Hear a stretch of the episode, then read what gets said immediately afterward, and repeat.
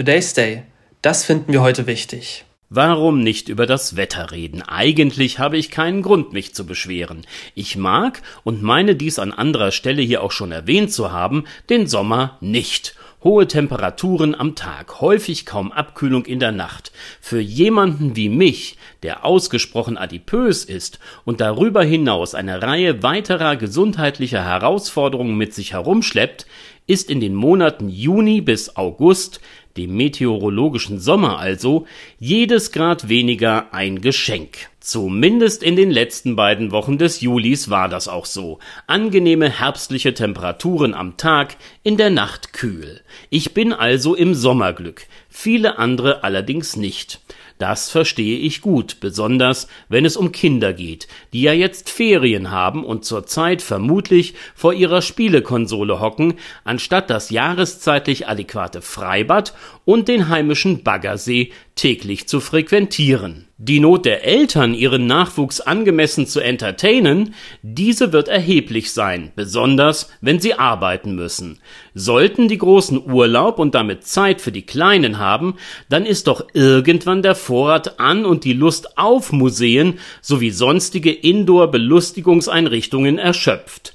Ich drücke die Daumen fürs Durchhalten und immer neue Ideen. Zurück zum Wetter an sich. Mit dem Beginn eines neuen Monats erfreut uns der deutsche Wetterdienst gerne mit einer ausführlichen Analyse des Geschehens im Vormonat. Da der August gestern begann, war es also genau dafür wieder Zeit. In der Gesamtschau war der Juli zu nass und, darauf wäre ich besonders nach den letzten beiden Wochen nicht gekommen, tatsächlich auch zu warm.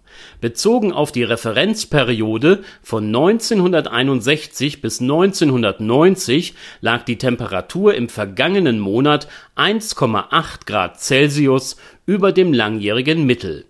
Zieht man die schon deutlich wärmere Periode von 1991 bis 2000 zum Vergleich heran, ergibt sich immerhin noch ein Plus von 0,4 Grad Celsius und tatsächlich war es in den ersten beiden Dritteln des Julis auch sehr warm.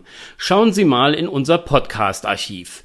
In Today's Day vom 17.07. blickte ich auf das bislang heißeste Wochenende im Juli bei uns zurück, an dem Temperaturrekorde gebrochen wurden. Wie schnell man so etwas vergisst. Kühler wurde es dann erst im letzten Drittel des vergangenen Monats. Kommen wir zum Regen, von dem gibt es im Moment reichlich. Wenn wir wieder die Referenzperiode von 1961 bis 1990 heranziehen, dann liegen wir im Bereich der Niederschläge bei knapp 30 Prozent über dem langjährigen Mittel. Problematisch war und bleibt, dass das kühle Nass zunehmend in Unwettergeschehen eingebettet den Weg zum Boden findet. Gewitter und Starkregen machten und machen in so mancher Region den Menschen zu schaffen. Und der August Vorhersagen über mehrere Tage hinaus haben sich als meist unzutreffend erwiesen. Zunächst einmal, so viel kann man wohl sagen, wird es in den nächsten zehn Tagen noch regnerisch und recht kühl bleiben.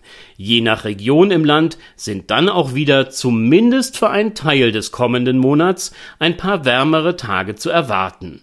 Belassen wir es bei dieser vagen und groben Einschätzung. Mehr Verlässlichkeit bietet hier dann doch der tägliche und damit aktuelle Wetterbericht. Today's Day, ein Projekt von netkiosk.digital.